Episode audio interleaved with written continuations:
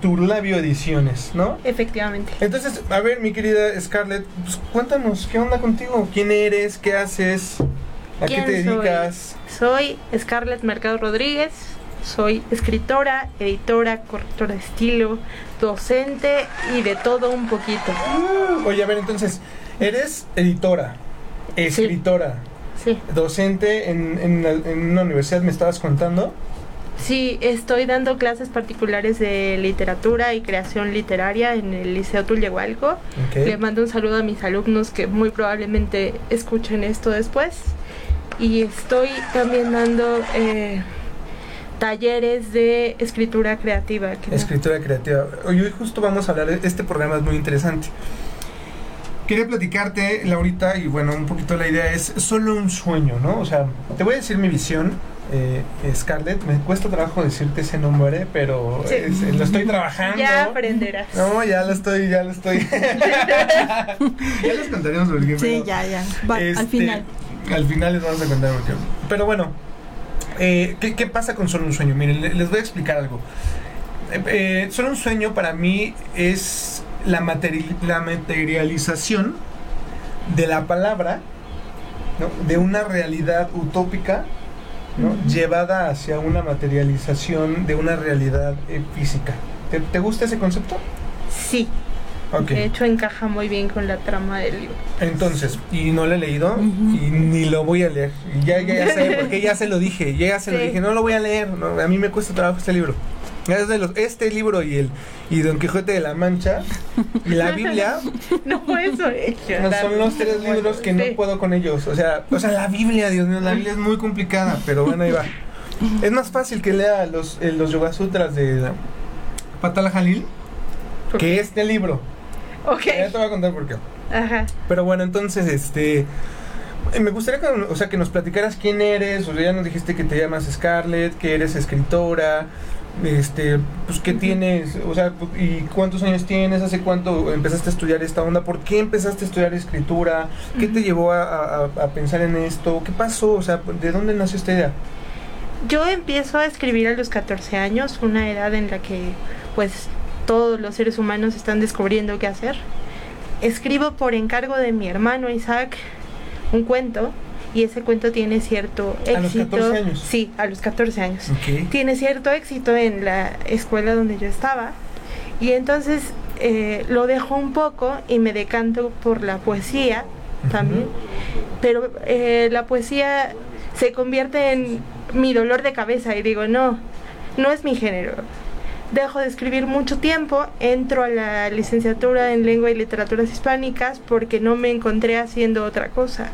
O sea, de pronto a los 14 años dijiste, voy a escribir, ¿no? Voy a escribir.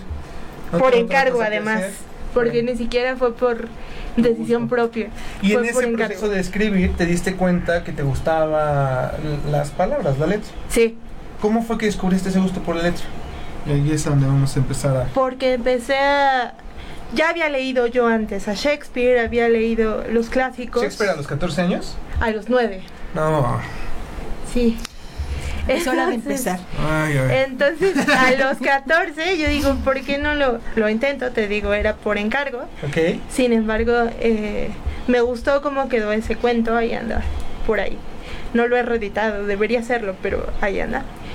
Y después me voy acercando eh, más a, a la cuestión literaria, porque pues por diversas circunstancias personales que tú ya conoces, tuve muy al alcance la biblioteca y estas cuestiones de coleccionar libros, ver las portadas y demás. Y descubro en la prepa que existe una carrera dedicada a estudiar literatura. Entonces dije, ¿Y ¿por dónde qué no? estudiaste? En la prepa 1 de Xochimilco. Yo No, no, la, eh, la carrera de, literatura. O sea, Ah. empezaste a ver que había una Sí. carrera, pero ¿dónde dijiste? en la Facultad de Filosofía y Letras de la. UNAM. Ahí fui a dar por azares del destino. Estudio lengua y literaturas hispánicas, como ya dije, y me empieza a gustar esta parte de las novelas, de crear historias, de conectar personajes. Me empieza a llamar mucho la atención la teoría literaria y digo, ¿por qué no intentarlo? Yo estaba cuando Solo un sueño se empezó a concebir en tercer semestre de la carrera. Órale, a ver, esto está bien fuerte, porque entonces lo que estoy entendiendo es... a ver, tú mm, eh, empezaste a crecer ahí en Tulyehualco, nos estás diciendo que, que Sí. vives, ¿no? Y entonces, por alguna razón, tu, tu hermano, Isaac, que le mandamos un saludo, Sí. eh, un, gran geógrafo que se va a convertir en algún momento, y aparte es súper padre porque siempre que lo veo me cuenta muchas cosas muy locas. este, bueno, apenas con él me fui a la Jusco a ver un amanecer y me contó así toda la historia de la Jusco, por qué se hizo ahí, o sea, es muy padre hablar Sí. con él. Entonces te encarga un libro y ahí decides. Un cuento. Un cuento, perdón. Y ahí Sí. decides este, tener esta interacción con las letras que te llevan a estudiar eh, la carrera de lengua de la. Sí, sí, es Ahora- gracias a él en gran medida. En gran medida. Ahora, Sí. me- a- y también es de la carrera de filos, ¿no? Hay muchos filos por Sí. aquí, huele a filosofía. Sí, ¿Qué algo- está pasando? algo pasa. Saludos allá atrás a mis amigos productores, a Álvaro este, y a Ricardo. Un saludote que hacen esto Saludos. posible. Bueno, entonces el chiste es que empiezas a tener esta intención. Aquí me, me- me resulta algo muy interesante. Ujú. Em, empiezas a gestar el proyecto de querer hacer un libro, ¿no? Sí. Y, y entonces, si te parece bien, Laurita, vamos a regresar del corte comercial que ya está por iniciar eh, en unos minutitos. Siempre se nos da bien rápido esta, El primer, este primer sí. bloque. Aparte, es el primer bloque es el bueno, es como el que Ok. ya agarramos. Es el calentamiento. No es el calentamiento. Entonces, eh, vamos a regresar con esta pregunta. Eh, ¿Qué empezó a, O sea, ¿qué te dejó... eh, bueno, vamos a ponerlo así. ¿Qué empezó a ayudarte a generar la intención de hacer solo un sueño luego? ¿Por qué una historia tan complicada? Y por este niño... O ya es un nombre, yo creo, ¿eh? Sí, Va al kinder, les Va digo a mis, a mis editores que ya va al kinder. Eh, eh, este empieza, tiene una historia, mira, te- te- antes Sí. muy rápido vamos a poner Victoria, una joven bailarina, y Damian, un talentoso pintor, ambos en busca de un nuevo comienzo. Un nuevo comienzo. Se cruzan en medio de un tormentoso destino, una novela llena de pasión, encrucijadas y cúmulo de emociones, como su autora lo dijo en su inicio. Esto no es una historia de amor, cualquiera. Es un inmenso amor hecho historia. Y esto está bien interesante porque si partimos que de nuestra vida espiritual, que es lo que hemos estado viniendo a vincular en estos programas, eh, el amor es lo que te ayuda a, a mantenerte y a sacar a flote. Entonces a mí me empiezan a hacer esta curiosidad que te llevó a escribir esto a través de un amor hecho historia que te llevó a, a empezar a, a gestar después esta otra eh, publicación, Te espero siempre. Que va un poquito conectada con cómo solo un sueño empezó. Sí. Entonces, ¿te parece si nos vamos a corte y regresamos? Por favor, escríbanos, déjenos sus comentarios. Y estamos en cadena H Network, el medio que une. ¿Vale? Ok. Vámonos a corte. Claro que sí.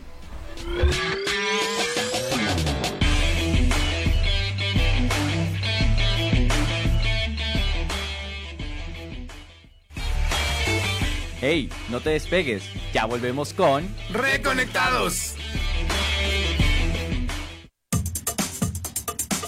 Cadena H, la radio que une.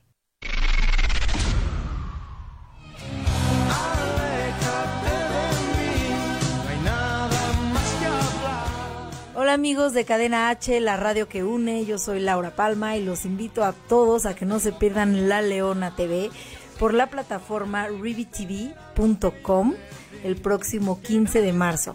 Y mis redes sociales se las comparto también, Instagram Lau Palma, Twitter Lau-Palma y Facebook Laura Palma. Un gusto estar con ustedes.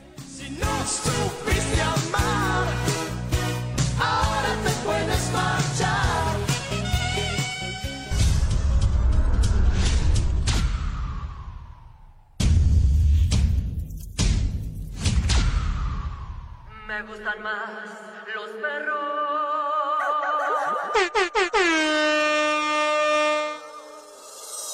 Me gustan los perros, los gatos son muy serios, los perros callejeros me gustan por obscenos, los muy domesticados. Hola amigos, nosotros somos La Luz y Fuerza. No se pierdan. Cadena H, la radio que une. Síganos en nuestras redes, Las Luz y Fuerza con LAS por todos lados, Twitter, Instagram, Facebook. Y no se pierdan el video de Cumbia Animal.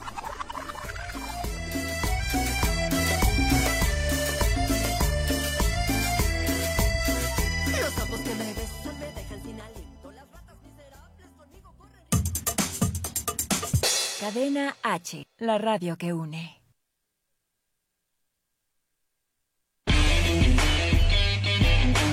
Ya reconéctate. Regresamos con Reconectados.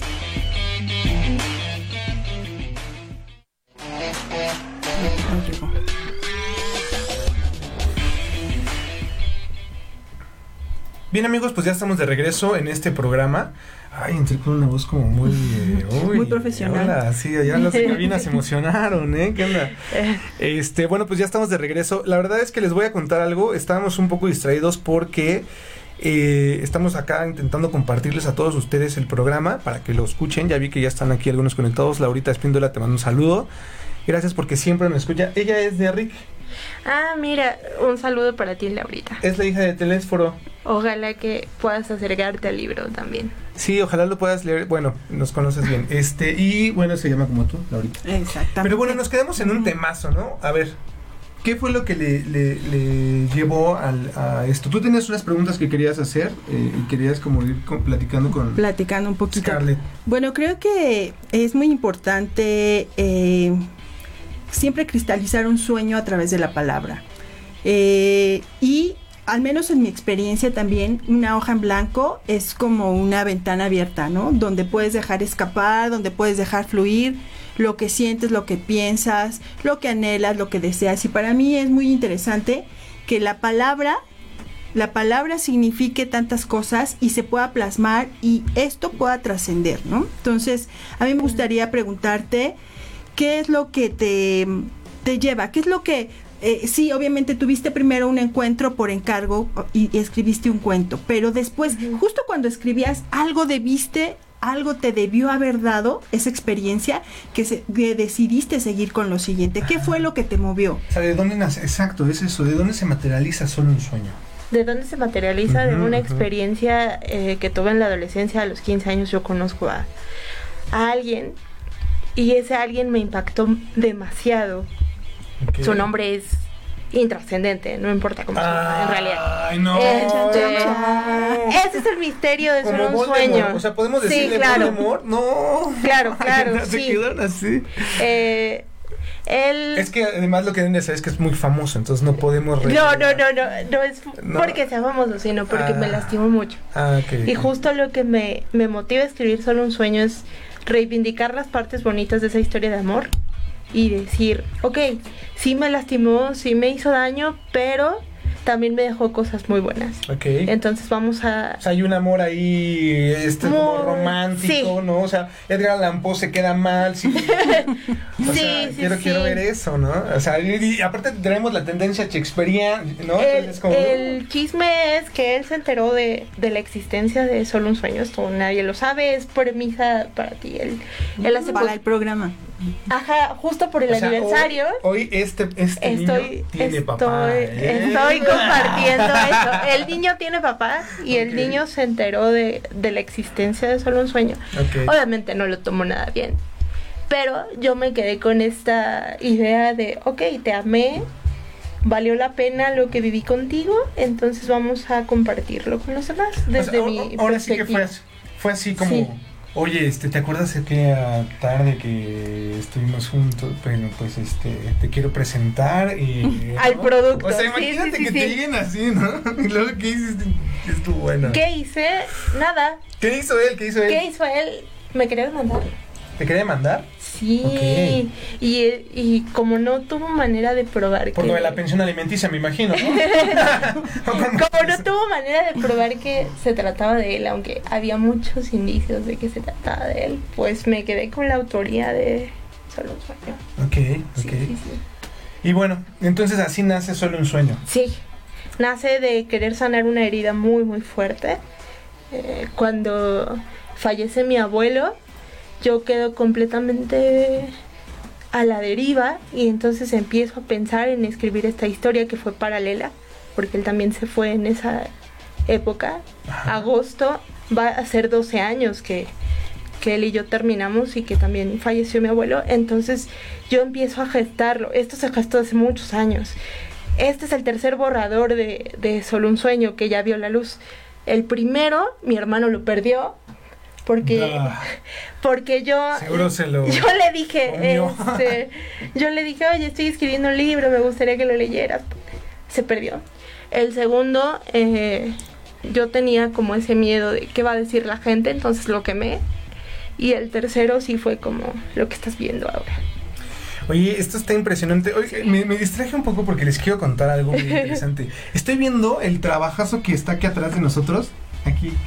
Ajá. O sea, estamos estrenando cortinilla, ¿eh? Ya se Ah, dieron qué cuenta. bonito. Sí, o sea, sale cadena H, este, Network, y aquí sale nuestro logo de reconectados. Entonces, me, ahorita no sé si me vieron que está distraído, pero era porque estuve viendo esto. Un trabajo muy bueno que están haciendo ahí en qué producción. bonito que venga el estreno Y es que estamos haciendo Claro. eso, o sea, estamos haciendo dinámicas nuevas en, en Cadena H.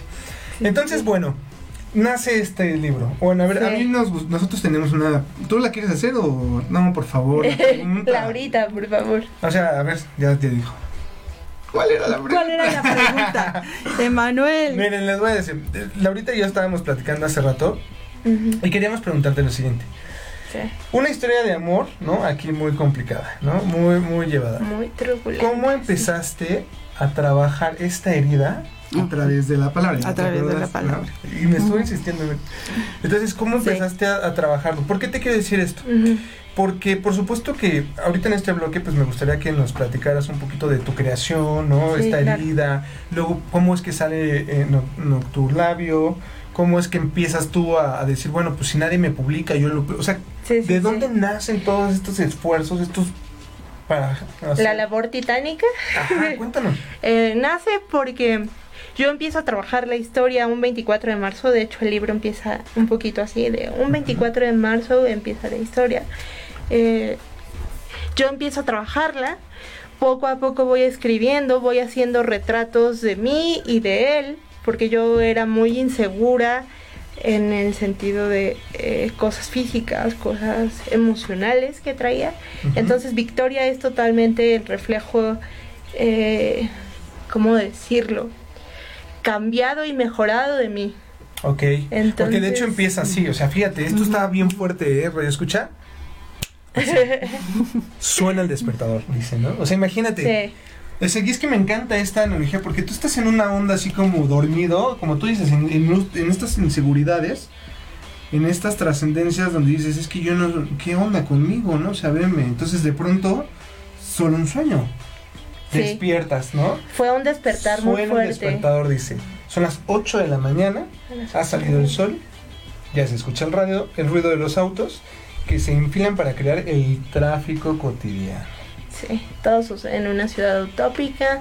No hay un tiempo determinado porque justo quería que solo un sueño fuera ad hoc con todas las épocas, que el lector se sintiera identificado todo el tiempo porque solo es- un sueño es una historia muy rápida. ¿Ok? O sea, tú la lees en cuatro días, no te miento. Entonces, el punto de esto es que toda esta cosmovisión que yo traía se les impregne, se enamoren y decidan qué hacer con eso. ok. ¿Y Eso ¿Cuál es esa como- cosmovisión? Es lo que- Como la, la tirada. La cosmovisión es creer qué, qué tanto hay de real en tu vida y qué tanto es lo que tú estás pensando que hay. Ok. O sea, a través de los sueños, tú sabes que siempre que soñamos hay otro mundo alterno al que nosotros tenemos. Entonces ellos están navegando siempre en ese mundo alterno y se preguntan, ¿esto está pasándome en verdad? ¿O no? ¿O es algo que yo estoy imaginando? ¿Es algo que no estoy sintiendo o sí? Entonces todo el tiempo está esa duda hasta el final que ya se rompe todo.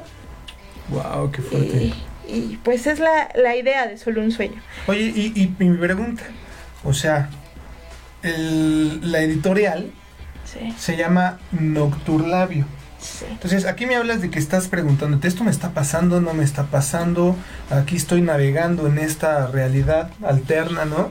Pero de pronto, de pronto, acá me empiezas a poner un nocturlabio que es un instrumento de navegación. Cuéntanos un poquito de eso. ¿Y por qué empiezas a, a jugar con estas cosas? Porque eh, yo empiezo a descubrir que la brújula es algo que me persigue. O sea, desde chiquita he tenido esa como fijación de buscar el tiempo, el espacio y descubro que el nocturlabio es como la guía para los navegantes en las noches, el reemplazo de la brújula.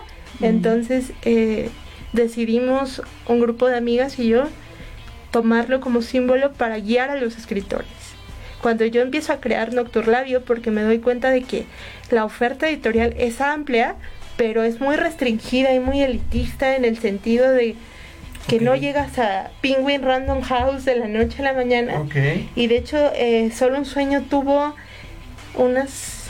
Lo envié unas 10 veces a editoriales y pues las editoriales no me pelaron. Entonces yo agarré y Y dije. les dijiste, oye, pero ¿por Y qué si dije- es mi historia de amor hecha realidad? ¿No es cuando Exacto, y entonces yo dije, ¿saben qué? Vamos a hacerlo nosotros. ¿Por qué no? ¿A quién le dijiste eso? Claro. A mi papá y a mi mamá. Ok. Y me tiraron de loca, por supuesto, pero enos aquí con dos ediciones de Solo un Sueño, eh, 400 ejemplares vendidos ya en cinco años, en ferias, en muchos lados ya con, con la editorial y pues O sea, arrancando. Eso está padrísimo porque Sí, a mí me parece y me parece muy muy interesante ver cómo una experiencia que, que podía haber sido un punto detonante de una depresión, de un de, de sentirte devastada, darte por vencida, no, tú la, la transformaste, la hiciste un objeto de crecimiento, te llevó a un sueño y de, y de ese sueño a otro mayor y a otro mayor y a otro mayor. Sí. Diríamos que esta experiencia que te llevó a escribir el primer libro fue así como el proyecto que, que te lanzó a, Sí. a, a crecimiento. Ay, y aparte, ¿cómo de, o sea, qué fortaleza debiste haber tenido para asimilar esto? ¿En qué te apoyaste espiritualmente para transformar algo que podía ser malo en algo muy positivo? es una ruptura de- del corazón, una Sí. ruptura, una... Pues sí, se te Hay quien se corta las venas, pero tú decidiste lanzarte a hacer un gran proyecto y una gran empresa. Pues fue resiliencia, yo creo, más que nada, y fue fe en, en mí misma y en que el amor podía sanar ciertas heridas a través de la palabra. Entonces yo creo que eso fue lo que me, me fue moviendo a escribir solo un sueño y después hacer la editorial. A través de la palabra. Fíjate que esta, esta Híjole, a ver, es que es muy fuerte lo que acabas de decir, ¿no? Sí. Porque pues, nos cuesta trabajo humanos decirlo, pero... Sí, claro. Y, y de hecho nos cuesta trabajo tanto así que lo hemos humanizado en un personaje llamado Jesús, ¿no? Que es el verbo, tal, tal, tal. Sí. Eh, o en algunas otras eh, cosmogonías, quizá como... Pues, por ejemplo, para los prehispánicos tienen este símbolo, ¿no? Ujú. que es como el viento, pero que está reflejando un diálogo de una palabra justo. Eh, y tendemos mucho eh, que las palabras, este mundo eh, platónico, ¿no? Lo, tenemos que materializar de alguna manera. Entonces, pues es complicado, ¿no? De que nos puedas decir que el amor a través de la palabra. De la pala- es que la palabra, la palabra tiene fuerza, la palabra es acción, Sí. la palabra mueve, la palabra también derrumba, la palabra eh, es mucho más que una herramienta de comunicación o de información. La palabra es muy trascendente. Eso, eso te quería decir. La palabra para mí es la gestación de la creación. Porque fue a través de la palabra que se hizo pues este, esta creación, ¿no? Sí, todo palabra. se hizo a través de La- palabras. y las palabras que recibiste y que te impulsaron a lo que sigue. Porque cómo tomaste las palabras que en algún momento recibiste y cómo las transformaste, eso es lo interesante. Entonces, Hablamos de eso en el corte que viene, si eh, quieres. ya, Así te- es. mira, ya tiene el Ya. tiempo medido. ¿eh? Claro, ella sí está atenta. Entonces, este, va- vamos a hacer una cosa. Nos vamos a corte y la- lo que me gustaría que regresáramos a ver es el tema de tu herida. ¿No? O sea, Claro. ya vimos que tuviste que hacer un buen esfuerzo para sacar adelante esta editorial y estos, estos libros. Y lo sigo haciendo. y lo sigues haciendo y, y cómo sigue, o sea, cómo esta herida se ha estado sanando a través del amor y de la creación. Claro. ¿va? que sí. Entonces vámonos a corte, déjenos sus eso. comentarios, queremos leerlos por favor y regresamos. Regresamos.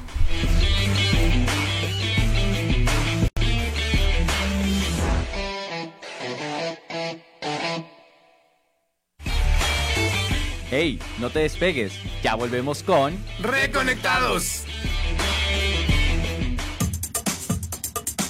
Cadena H, la radio que une. Hola, yo soy Sofía Santana y hoy vengo a contarte acerca de las mujeres que construyeron la radio mexicana.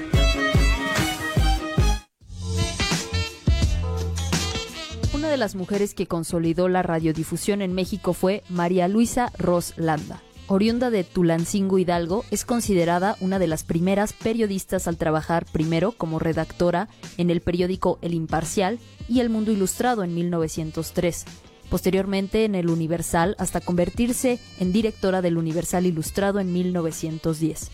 María Luisa construyó una carrera como periodista para luego incursionar en la radio por parte de la Secretaría de Educación Pública hasta la década de los 40.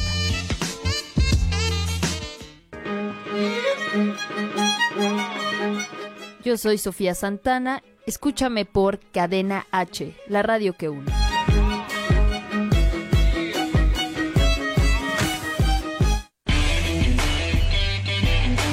Ya reconéctate. Regresamos con Reconectados.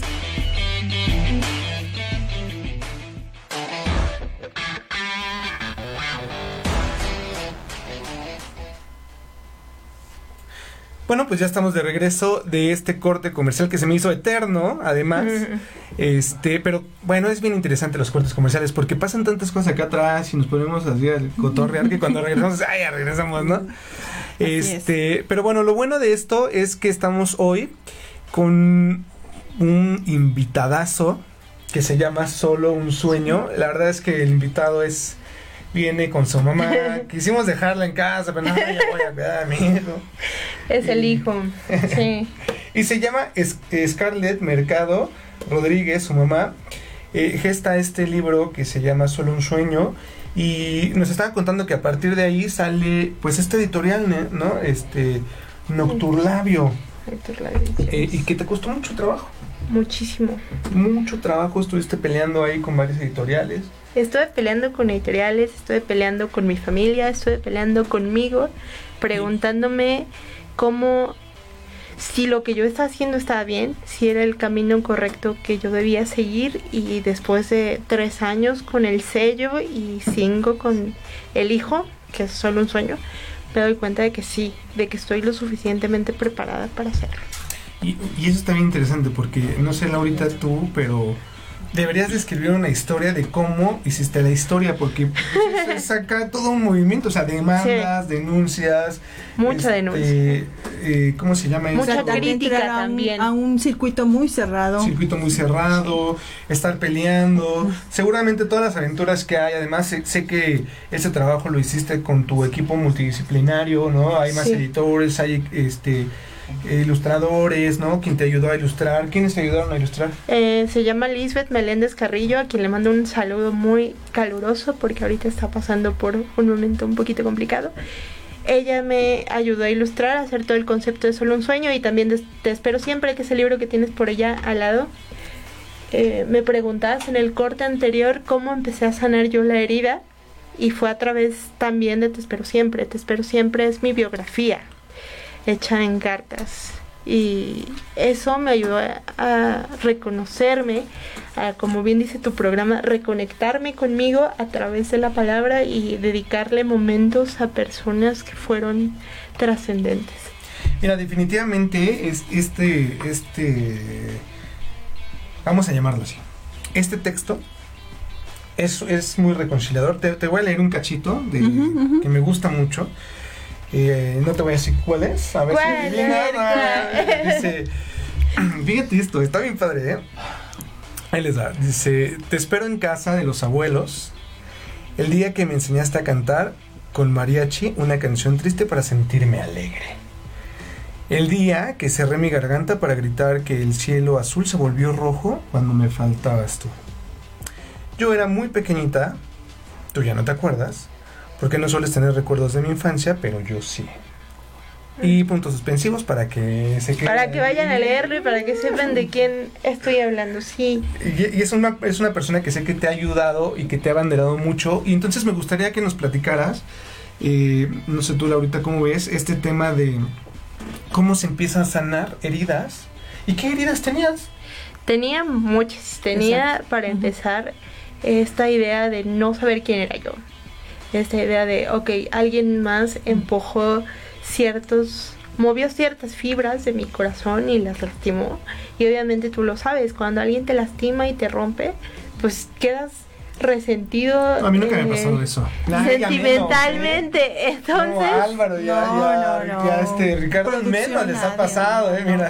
eh, Nunca les ha No pasado. sabemos de entonces- lo que No, nos habla. saben. Entonces yo soy la primera, qué triste. este, y yo empiezo a empezar a darle personalidad y empezar a darle voz a ese dolor y a decir, ¿saben qué? Es momento de sacarlo. Y fue así como te espero siempre salió. Viene la segunda parte porque me faltaron personas ahí. Entonces viene eh, la segunda parte. Es mi proyecto de cuarentena, la segunda. Lo que parte. entiendo es que, bueno, lo que sé es que aquí estás reflejando mucho y estás a través de tu palabra, Sí. de tus palabras, reflejando lo que las palabras de otras personas sembraron en ti. Sí. Y bueno, pues eso, eso me lleva a pensar Dale. en la importancia de la palabra, ¿no? El poder de la palabra. El poder de la palabra. Ah, Saramago nos decía que las, las palabras no son ni inocentes ni impunes. Y que las palabras hay que decirlas y pensarlas en forma consciente, ¿sí? Y bueno, eso suena muy bonito, pero no sé si sea tan fácil. Porque No para es. empezar, bueno, si nos vamos a, a diferentes áreas de la ciencia, por ejemplo, lo- un neurólogo nos puede decir que las palabras, cuando llegan, algunas las palabras negativas eh, van directo a una parte del cerebro que detona las, la- las alertas y entonces nos pone en una posición ya sea de ira, de tristeza. Las palabras positivas van al hemisferio derecho del cerebro y entonces detona otro tipo de emociones. Un psicoanalista nos diría que las palabras salen desde el inconsciente, que registra emociones, las asocia con palabras y entonces salen esas palabras. Un neurolingüista a lo mejor nos diría que se puede transformar la- a través de la conciencia de todas estas palabras, las realidades y las, la interacción entre las personas.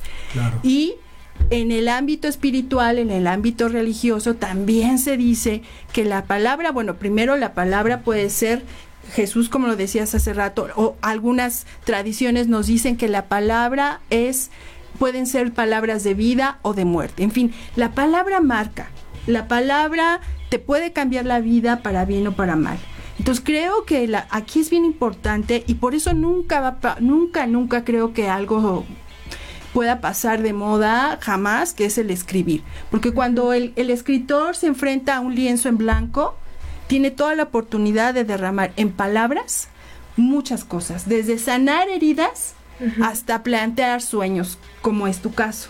E- Entonces, a ver, y esto está bien interesante, porque con, con esta línea que dice Laurita, podemos, o sea, una palabra, por supuesto, ¿no? Te puede construir, ¿no? Y ayudar y, y destruir. Tú decidiste tomar esta palabra para construir todo este sueño. Y también destruyó muchas cosas. ¿Y qué destruyó?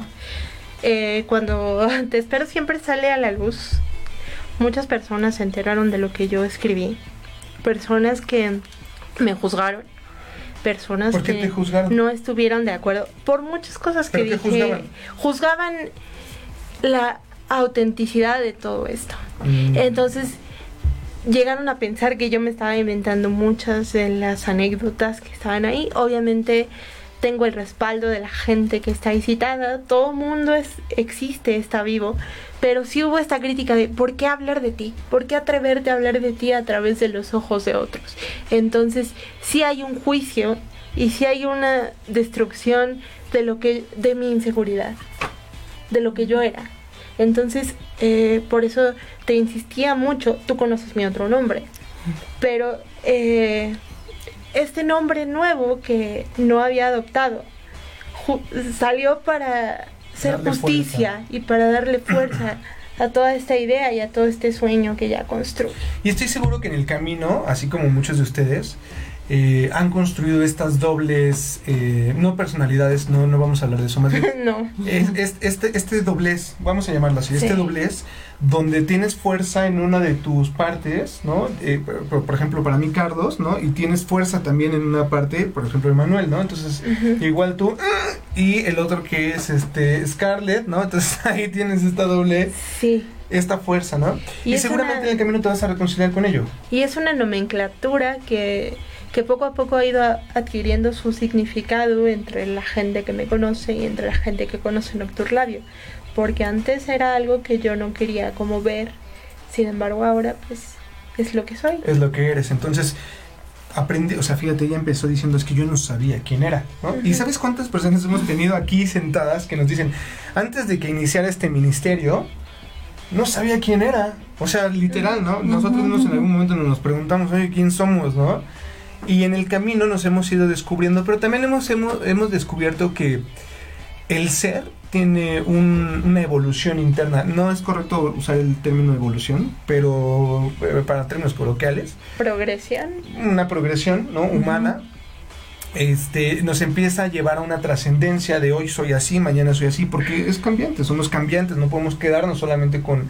Imagínate que solo te quedas con este libro, Sí, claro. ¿no? Entonces, pues evidentemente este libro es una colección de varias cartas de que has eh, tra- trascendido o has progresado a través de tu vida. Entonces, me parece que, que las heridas que has estado sanando muy bien se ven reflejadas aquí. Y que me gustaría eh, preguntarte, hoy, dónde, ¿cómo te sientes con esas heridas? Me siento muy tranquila y siento que están produciendo algo. Sabes, al, al llegar esto a los lectores, aunque sea críticas buenas y malas, están generando algo diferente. Y al generar, pues, le sacas provecho a algo que te pudo haber lastimado y que pudiste haber derramado y pudiste haber llorado y sufrido. ¿Y qué haces? Tomas la rienda y dices, bueno, tengo mi herida, voy a hacerla crecer y voy a llevarla a otras personas. ¿Por qué? Porque tú no sabes eh, qué persona se puede encontrar en una situación como la mía. Que le rompieron el corazón o que se sintió mal por alguna situación o por lo que sea. Y quizá mis palabras le ayuden a esa persona a sanar también. Entonces, en, por lo menos en mi literatura eso es lo que yo estoy buscando. Nocturlabio está buscando darle visibilidad a otros escritores. Igual por lo mismo, porque tú no sabes qué lector puedes encontrar. Hay muchos tipos de lector, muchos tipos de personas y a lo mejor pues mi labor le sirve de algo, ¿no? Exacto. O sea, esto está muy fuerte porque al final lo que te está diciendo es, no sé si a ti te ha pasado, o sea, no sé, pero te sientes poco aceptado con quien eres, te sientes poco eh, suficiente con lo que puedes hacer y te rompen el corazón, ¿no? O sea, ¿cuántas veces te dejan en, en una relación amorosa? Porque no eres lo que la expectativa que esta persona se hizo en la cabeza. Pero a mí me gusta mucho este fragmento porque he leído esta colección de cartas. Tengo mi propio libro ahí, que además no se lo he pagado ni se lo voy a pagar, ¿no? Pero sí dice así. No, por favor. Te espero todas las horas de mi existencia, aún en la hora en que tu amiga, la muerte, venga a visitarme. ¿no? Por favor, no leas esto como una nota de suicidio, ni como un intento para hacerte llorar. ¿va? Léelo como una petición. Tú y yo sabemos que una fecha cualquiera voy a morir y el día y la noche terminarán para mí. Y eso es casi tan inevitable como el curso de mi propia vida. Esto está súper interesante porque si en algún momento pensaron ¿no? que por ser diferente no ibas a ser aceptado o no ibas a tener un gran logro o no ibas a hacer algo diferente, pues aquí está la respuesta, en este cachito. No leas esto con notas de un suicidio. Es una nueva oportunidad para hacer algo diferente, ¿no? ¿Qué opinas? Así es. Y bueno, tan, tan diferente que te llevó no solo a escribir, a ver, a ver a estos dos bebés, sino que te llevó a un proyecto más grande. A mí me gustaría también resaltar el hecho de que, de que dijiste, ok, tengo un, un eh, eh, espacio muy cerrado para que me editen, para que me publiquen, pues me lo hago yo. Y eso creo que refleja una gran, gran fortaleza y unas ganas importantes de luchar. Creo que esto, todo lo que te movió fue más allá de estos dos pequeños, que hay ahora otras personas que también tendrán la oportunidad de poder escribir, de poder tener sus propios bebés porque tú hiciste un camino. Creo que eso me, pa- me parece súper importante de resaltar. ¿No? O sea, y aquí hay algo que me gustaría mucho preguntarte y, y es como interesante para nosotros, porque a Laurita y a mí nos pasa todo el tiempo y yo estoy seguro que por allá en casa todo nos ha de pasar todo el tiempo. Tenemos limitantes, ¿no? O sea, tenemos cosas que de pronto no me dejan ser así, literal a mí yo digo, no lo voy a lograr. Y entonces me gustaría regresar del corte preguntándote cuál ha sido tu mayor limitante, ¿no? ¿Y qué has hecho? Uf, la lista es enorme. Pero el más, o sea, el más grande, y este que te hizo sentir tan culpable, ¿no? Pero ¿te parece si nos vamos a corte? Claro. Y regresamos con ustedes, mis queridos reconectados en Cadena H Network. El medio que une.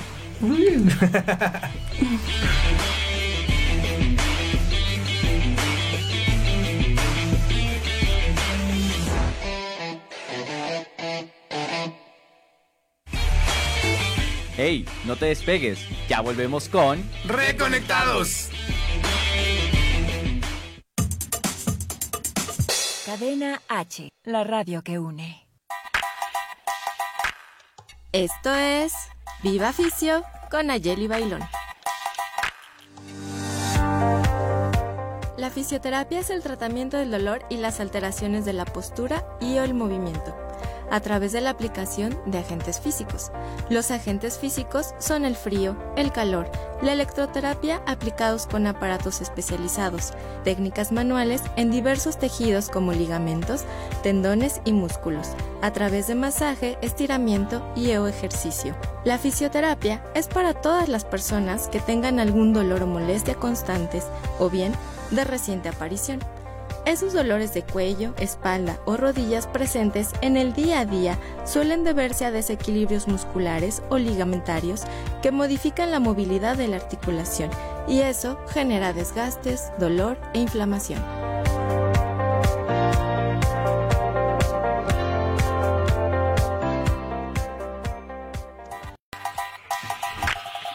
Esto fue Viva Fisio con Ayeli Bailón.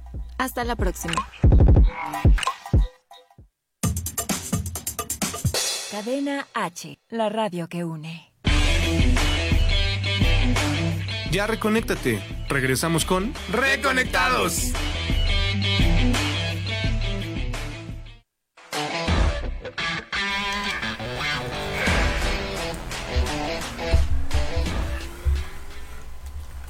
Oye, Laurita, este, bueno, ya estamos de regreso y fíjate que estamos en un programazo, tenemos hoy un, un súper invitado especial, así lo voy a decir con esta lengua. Tenemos un súper invitado especial que se llama Solo un Sueño, vino con su mamá, que no lo deja salir eh, solo. Solo, ¿no? Está Este, pequeño. Está pequeño, es un bebé aún, tiene 5 años de edad y aquí... la, la, la. Y bueno, su mamá se llama Scarlett Mercado, nos está contando cómo es que nació este bebé, cuántos kilos pesó, este, si fue cesárea o parto natural. Fue parto natural doloroso. fue parto natural. Y nos está contando de sus heridas, cómo se le abrió esta herida eh, para que ella pudiera empezar a construir, eso se ve bien raro, ¿verdad? pero cómo se abrió esta herida para que pudiera construir pues todo esto que hizo, ¿no? O sea, ediciones, este, este libro que le costó literal demandas y luego que se fue a un juzgado y se puso a pelear ahí con los policías. No tanto así, pero sí Este, hubo tuvo que tomar algo un por ahí. taxi, ¿no? Ah. Y ya podemos hacer la, la historia de la historia. Y yo, yo puedo meterle falsedad. Así si nos demandan, pues no hay problema, ¿no? Imaginación. Imaginación. No, pero sí tuvo mucho mucha controversia, sobre todo solo un sueño y también te espero siempre en su momento. Ahorita ya las aguas se han calmado un poco. Ya. Y nos, que- nos vamos con una pregunta muy interesante, ¿no? Este, fíjate que, o sea, espiritualidad, de eso se trata este programa, de reconectarte con esta cosa que tenemos todos los seres humanos, que se llama espíritu, y que se rompe mucho cuando empiezas a perder el sentido de quién eres. Y el sentido de quién eres en, en gran medida se pierde, vamos a ponerlo así, cuando encuentras una coraza, un limitante que ni siquiera es tuyo, sino es un limitante social, ¿no? Cuando te dicen es que tú eres mujer y tienes que tener estas características, eres hombre y tienes que tener estas características, eres chavo con esta edad y tienes que estar acá, ¿no? O ya debiste haber terminado tu carrera a tal edad, o ya te debiste haber casado con... Y todas estas como Construcciones. heteronormatividades, ¿no? Construcciones sociales. Entonces le hacíamos una pregunta a Scarlett, ya casi digo tu otro nombre. Eso no se hace. Eso no se hace. Este, y le ajá. hacemos esa pregunta, ¿no? ¿Qué fue lo que más te complicó? O sea, ¿cuál fue la limitante más fuerte que tuviste con la sociedad que te frenaba para hacer este proyecto? Pues hubo muchas, pero una de las más fuertes fue que a mí me diagnostican cuando nazco eh, una parálisis cerebral infantil que dejó secuelas. O sea, ¿tienes parálisis cerebral? Sí. ¿Cómo? Sí, tengo parálisis cerebral infantil. Ok. Es un padecimiento que va a, ¿cómo explicarte? Los músculos de mis piernas no funcionan al mismo ritmo que los músculos de un ser humano. Ok. Entonces yo vivo eh, completamente espástica de la cintura hacia abajo. y- Espástica significa que estás todo el tiempo como si estuvieras corriendo. Sí. Ok, ok. Eh, espástica significa que tengo rigidez debido al cansancio y al movimiento. Ok. Entonces, esto derivó en mucho prejuicio, en mucho rechazo, en muchas cuestiones fuertes que me orillaron a, por ejemplo, no ser doctor y decidir ser escritor. O sea, tú querías ser doctor. No, yo Ah. quería ser bailarina, pero por ponerte un ejemplo. Ah, ok, no, pues más. O sea, nada más que quería ser bailarina y tengo problemas espásticos en las piernas. Sí, luego- a mí me fascina. Justo por eso Victoria es bailarina. Ok. Porque. Un sueño. Sí. Porque me gustaba mucho ver a- eh, bailar a las bailarinas de ballet clásico. Pero pues por la limitante no se pudo.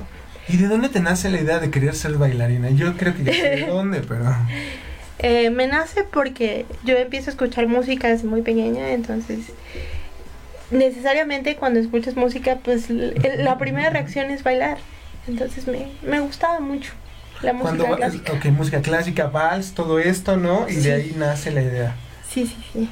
Qué, interesante, qué interesante. Yo, aparte, yo sé por dónde viene. Deberías escribir eso.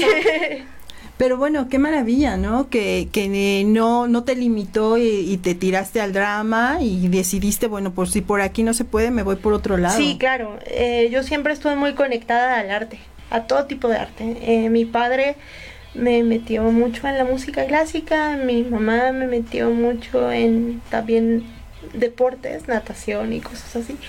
Pero siempre tuve acercamientos con pintura, música, artes plásticas. Aunque no podía ejecutarlos perfectamente, eh, siempre tuve esa conexión. Y con- entonces encontraste en la escritura Sí. esta capacidad artística para reflejar tus emociones y tus sentimientos y entonces empezar a liberarte. y empezar a sanar muchas cosas. Cosas como no aceptarme como yo era, cosas como no entender qué camino seguir y a la fecha pues este ha sido mi camino. Y yo sé que hoy tú te aceptas, ¿no? Con esta diferencia, así lo voy a llamar, ¿no? Sí. Que, eh, porque pues, no, a mí no me gusta llamar el término de discapacidad, o sea, ay, ya quisiera ver a alguien que tenga capacidad para hacer esto, ¿no? O sea, si nosotros que queremos hacer un libro, o sea, ya- ya de y- reconectados. Bueno, entonces, este, Sí. en, en este sentido, ¿no? De, de esta limitante, Ujú. Hoy, o sea, hoy yo sé que tú ya te sientes, eh, tú ya sabes quién eres, yo, yo lo sé, yo, me has enseñado además Sí. muchas cosas, o sea, hay una parte aquí en esta carta donde le escribes a una persona y, y ni siquiera me acuerdo, eh, bueno, sí, sí, ahorita no voy a estarlo buscando, pero le empiezas a escribir a una persona y le dices, gracias por permitirme ser eh, mi- tu ejemplo de vida, ¿no? Sí. Y así pues te has convertido en, en ejemplo de muchas personas. eh, Gracias. Ella a mí me ha platicado muchas situaciones y aprendido, yo he aprendido mucho de ellas. He sanado muchas cosas a través de su experiencia y eso que es más joven que yo. Eh, entonces a mí me gustaría eh, pues que tú nos compartieras eh, en estos últimos minutos de programa que nos quedan y sobre todo a los radioescuchas cómo puedes o, o cómo has tenido estas herramientas para aceptarte y, y sacar lo mejor de ti. Ha sido un proceso muy largo. De hecho, sigue eh, habiendo un camino, porque el camino no está completo, yo lo he dicho. Yo creo que el día que, que el camino se termine va a ser el día o que no pueda leer, o que ya eh, Dios, en mi caso, decida que mi misión en este mundo ha terminado. Sin embargo, el camino sigue existiendo. Las herramientas, la fe. También la psicología. Me ha estado ayudando mucho meditar, mucho acercarme a psicólogo y también me ha ayudado a leer. Yo creo que el, el libro como herramienta, ya sea del género que sea, no importa.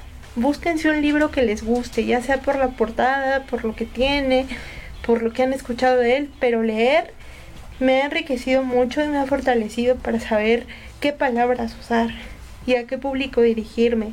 Y cuál ha sido pues lo más importante yo creo que el valor.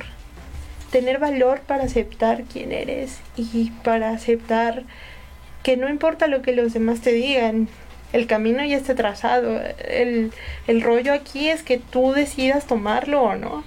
Wow. entonces esas han sido como las herramientas que yo podría decirte justo ahora que me han servido para dejar de lado la parálisis y decir, ok, la parálisis está, siempre va a estar, pero no me define cómo soy.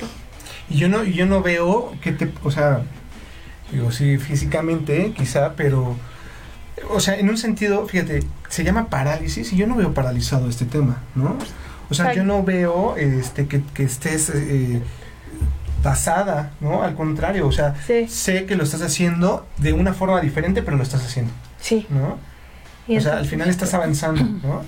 Seguimos en el camino. Bueno, es que es ese es el espíritu humano, ¿no? Es ese espíritu que las limitantes, las lo que podríamos llamar entre comillas las limitantes eh, físicas del entorno, de la propia sociedad, que etiqueta a personas, que les resta oportunidades, lo que lo que permite es que el espíritu crezca, que el espíritu te impulse, que, que, sea el motor que te, que te lleve a salir adelante. Mencionabas a tu mamá, a tu papá, llevándote por la música eh, clásica, por el arte, y creo que eso es también muy importante. Tuviste el soporte de tu familia, tuviste el amor de tu familia, y esto es muy valioso porque eh, efectivamente no importa la circunstancia, a lo mejor vamos a tener, todos tenemos circunstancias difíciles en la vida. Sin embargo, el amor, el entorno que te que te ayuda, que te soporta para poder dar el brinco, eso es muy, muy importante. Creo que en tu caso fue trascendental. Sí. Sharon, pues ya nos tenemos que ir y como siempre los programas se nos acaban. Sí. O sea, quisiéramos que esto fuera eterno, pero pues nuestros amigos de allá detrás de cabina, Álvaro y Ricardo, tienen Sí, que ir a sí. dormir y Sí, luego los ya tenemos que ir poner a al cenar. sol Sí. para que Conseguimos el libro. Eh, lo consiguen en Nocturlabio Ediciones en Facebook, nocturlabio.ediciones en Instagram y editorial Nocturlabio en Twitter. Y bueno, de todas formas, si, si se les complica, pueden en, a través de nuestras redes sociales, eh, Cadena H Network, en arroba Reconectados, sabes que en Reconectados tienes un espacio. Muchas gracias. Este, adquirir el libro. Evidentemente yo le voy a cargar una comisión, pero sí. que, que la va a gestionar Laurita, Claro, así que claro. todas las Sí. facturas sean para allá. Pero bueno, no, por supuesto, adquieran el libro, por favor. Eh, todavía hay ejemplares. Si no, pues sacamos otro tiraje. Eh, llevamos más de 400 Vendidos eh, solo un vendidos sueño. en solo un sueño.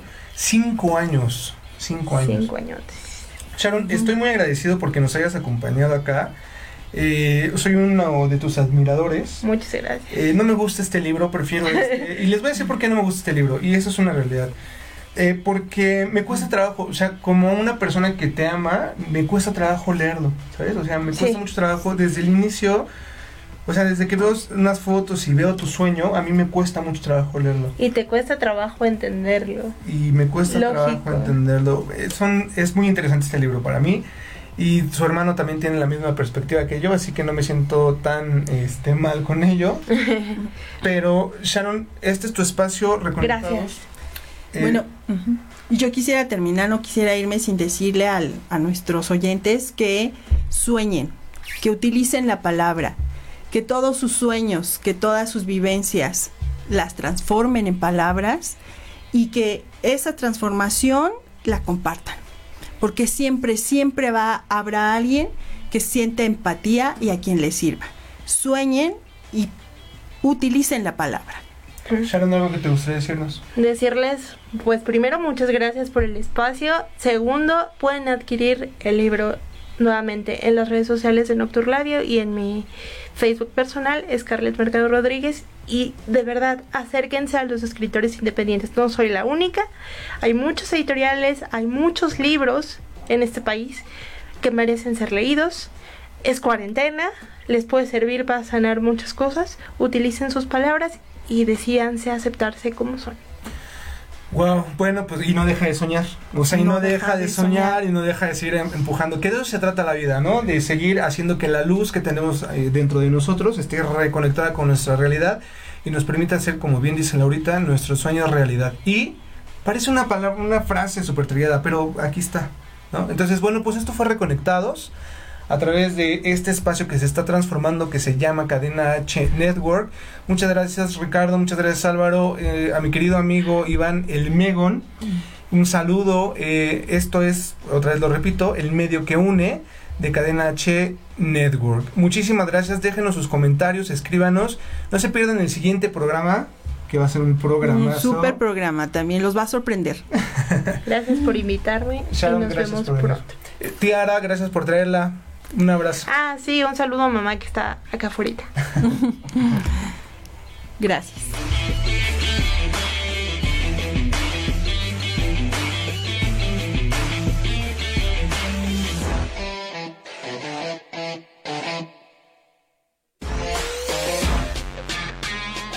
Muchas gracias por escucharnos mm, rebeldes, Reencontrados, redimidos, resueltos, restaurados, renacidos, repensados. revolucionarios, reconectados.